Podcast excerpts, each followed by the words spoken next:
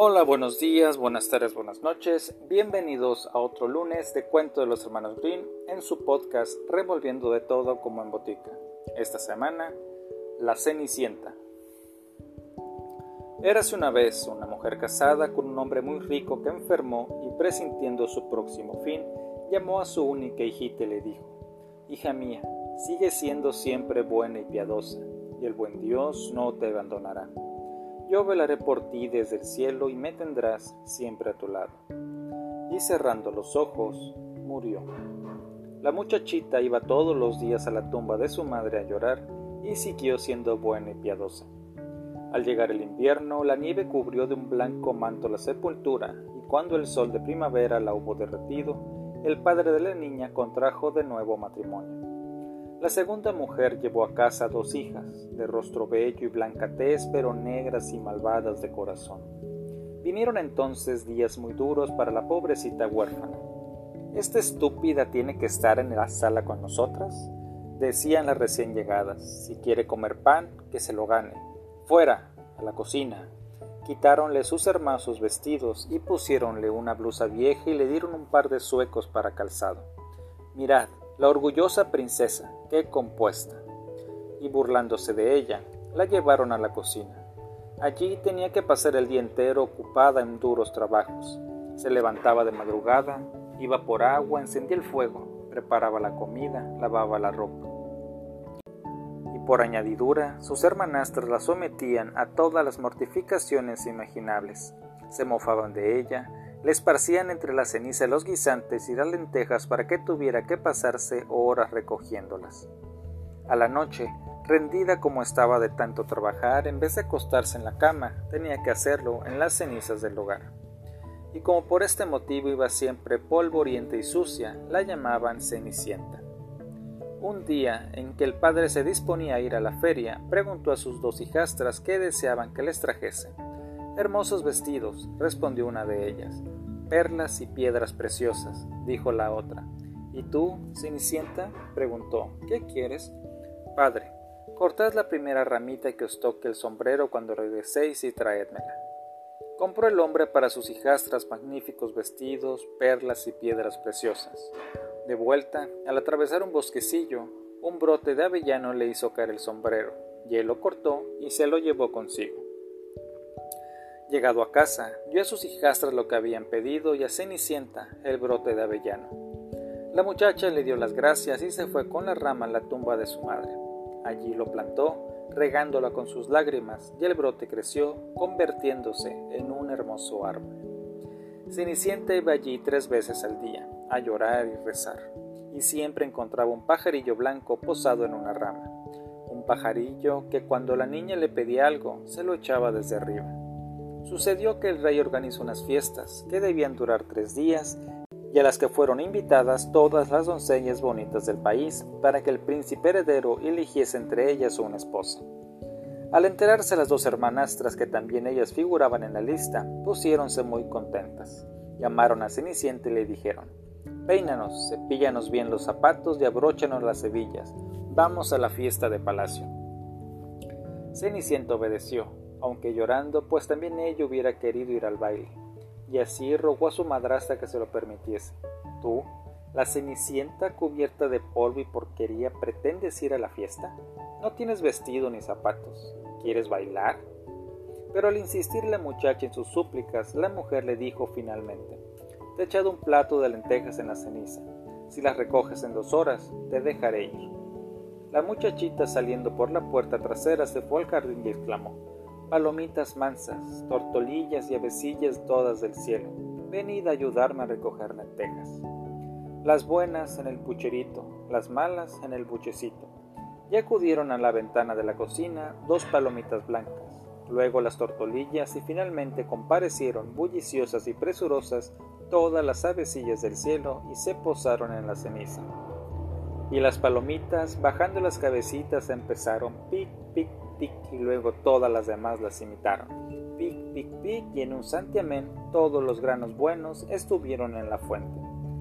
No había transcurrido en una hora cuando terminado el trabajo, echaron a volar y desaparecieron. La muchacha llevó la fuente a su madrastra, contenta porque creía que le permitirían ir a la fiesta. Pero la vieja le dijo No, Cenicienta, no tienes vestidos y no puedes bailar. Todos se burlarían de ti, y como la pobre rompiera a llorar, si en una hora eres capaz de limpiar dos fuentes llenas de lentejas que echaré en la ceniza, te permitiré que vayas. Y pensaba, jamás podrá hacerlo. Pero cuando las lentejas estuvieron en la ceniza, la doncella salió al jardín por la puerta trasera y gritó Palomitas mansas, tortolillas y avecillas todas del cielo, venid a ayudarme a limpiar lentejas, las buenas en el pucherito, las malas en el buchecito y enseguida acudieron a la ventana de la cocina, dos palomitas blancas y luego a las tortolillas, y finalmente comparecieron bulliciosas y presurosas todas las avecillas del cielo, y se posaron en la ceniza, y las palomitas, bajando las cabecitas, empezaron pic, pic, pic, y luego todas las demás las imitaron, pic, pic, pic, echando todos los granos buenos en las fuentes. No había transcurrido aún media hora, cuando terminada ya su tarea, emprendieron todas el vuelo la muchacha llevó las fuentes a su madrastra, y pensando que aquella vez le permitiría la fiesta, pero la mujer le dijo, todo es inútil, no vendrás, pues no tienes vestido ni sabes bailar, serías nuestra vergüenza. Y volviéndole la espalda, partió apresuradamente con sus dos orgullosas hijas. No habiendo ya nadie en casa, Cenicienta se encaminó a la tumba de su madre bajo el avellano y suplicó Arbolito, sacude tus ramas frondosas y échame oro y plata y más cosas. Y aquí el pájaro le echó un vestido bordado en plata y oro, y unas zapatillas con adornos de seda y plata. Se vistió a toda prisa y corrió a palacio, donde su madrastra y hermanastras no la reconocieron. Y al verla tan ricamente ataviada la tomaron por una princesa extranjera. Ni por un momento se les ocurrió pensar en Cenicienta, a quien creían en su cocina, sucia y buscando lentejas en la ceniza. El príncipe salió a recibirla y tomándolo de la mano bailó con ella. Y es el caso que no quiso bailar con ninguna otra ni la soltó de la mano y cada vez que se acercaba otra muchacha a invitarla se negaba diciendo Esta es mi pareja. Al anochecer, Cenicienta quiso volver a su casa y el príncipe le dijo Te acompañaré, deseoso de saber de dónde era la bella muchacha. Pero ella se le escapó y se encaramó de un salto al palomar el príncipe aguardó a que llegase su padre y le dijo que la doncella forastera se había escondido en el palomar. Entonces pensó el viejo, ¿será la Cenicienta? Y pidiendo que la trajesen un hacha y un pico, se puso a derribar el palomar. Pero en su interior no había nadie, y cuando todos llegaron a casa, encontraron a Cenicienta entre la ceniza, cubierta con sus sucias ropas, mientras un candil de aceite ardía en la chimenea pues la muchacha se había dado buena maña en saltar por detrás del palomar y correr hasta el avellano. Allí se quitó sus hermosos vestidos y los depositó sobre la tumba, donde el pajarillo se encargó de recogerlos. Y enseguida se volvió a la cocina, vestida con su sucia batita. Al día siguiente, a la hora de volver a empezar la fiesta, cuando los padres y las hermanastras hubieron marchado, la muchacha se dirigió al avellano y le dijo Arbolito, sacude tus ramas frondosas, y échame oro y plata y más cosas. El pajarillo le envió un vestido mucho más espléndido aún que el de la víspera. Y al presentarse ella en palacio tan magníficamente ataviada, todos los presentes se pasmaron ante su belleza. El hijo del rey, que la había estado aguardando, la tomó inmediatamente de la mano y solo bailó con ella. A las demás que fueron a solicitarlo le respondía, Esta es mi pareja. Al anochecer, cuando la muchacha quiso retirarse, el príncipe la siguió, empeñado en ver a qué casa se dirigía. Pero ella desapareció de un brinco en el jardín de detrás de la suya. Crecía en él un grande y hermoso peral del que colgaban peras magníficas. Subióse ella a la copa con la ligereza de una ardilla, saltando entre las ramas y el príncipe la perdió de vista.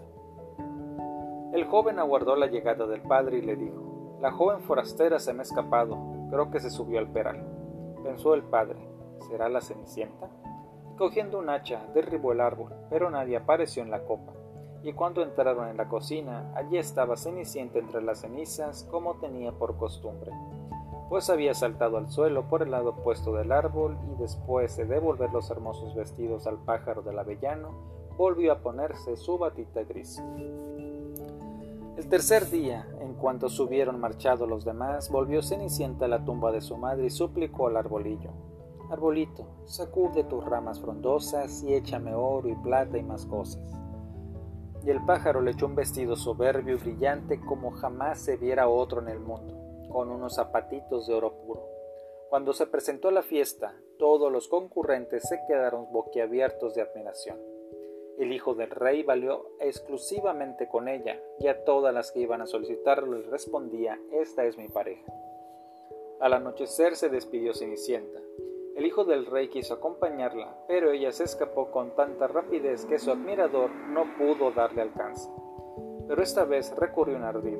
Mandó embadurnar con pez las escaleras de palacio, por lo cual, al saltar la muchacha los peldaños, quedásele quedósele la zapatilla izquierda adherida a uno de ellos. Recogió el príncipe y observó que era diminuta, graciosa y toda ella de oro. A la mañana siguiente presentóse en casa del hombre y le dijo, Mi esposa será aquella cuyo pie se ajuste a este zapato. Las dos hermanastras se alegraron, pues ambas tenían los pies muy lindos. La mayor fue a su cuarto para probarse la zapatilla acompañada de su madre pero no había modo de introducir el dedo gordo y al ver que la zapatilla era demasiado pequeña, la madre, alargándole un cuchillo, le dijo Córtate el dedo. Cuando seas reina no tendrás necesidad de andar a pie. solo así la muchacha. Forzó el pie en el zapato y reprimiendo el dolor, presentóse al príncipe. Él la hizo montar en su caballo y se marchó con ella. Pero hubieron de pasar por delante de la tumba y dos palomitas que estaban posadas en el avellano gritaron Rukediguk, Rukediguk, sangre ahí en el zapato. El zapato no le va. La novia verdadera en casa está. Miróle el príncipe el pie y vio que de él fluía sangre. Hizo dar media vuelta al caballo y devolvió la muchacha a su madre diciendo que no era aquella la que buscaba y que la otra hermana tenía que probarse el zapato. Subió ésta a su habitación y aunque los dedos le entraron holgadamente, en cambio no había manera de meter el talón le dijo la madre alargándole un cuchillo.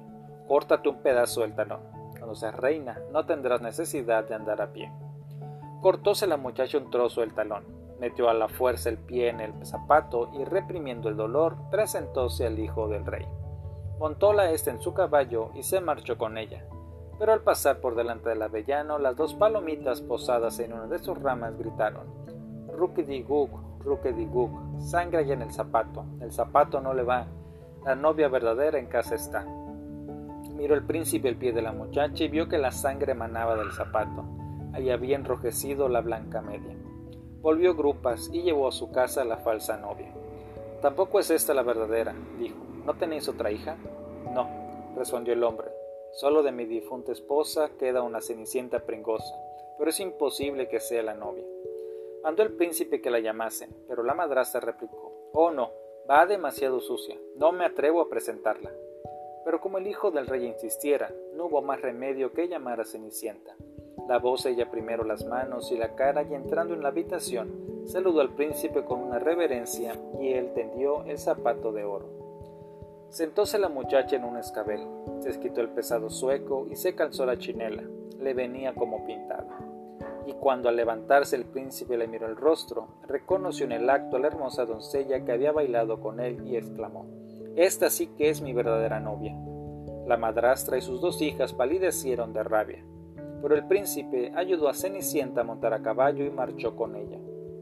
Y al pasar por delante del avellano, gritaron las dos palomitas blancas Rukediguk, Rukediguk, no tiene sangre el zapato, y pequeño no le está es la novia verdadera con la que va. Y dicho esto, bajaron volando las dos palomitas y se posaron una en cada hombro de Cenicienta. Al llegar el día de la boda, presentáronse las traidoras hermanas, muy salameras, deseosas de congraciarse con Cenicienta y participar en su dicha. Pero al encaminarse el cortejo a la iglesia, yendo la mayor a la derecha de la novia y la menor a su izquierda, las palomas, de sendos picotazos, le sacaron un ojo a cada una Luego al salir, yendo la mayor a la izquierda y la menor a la derecha, las mismas aves le sacaron el otro ojo y de este modo quedaron castigadas por su maldad, condenadas a la ceguera para todos los días de su vida. Este fue el cuento de esta semana, acompáñenme en la siguiente. Hasta la próxima.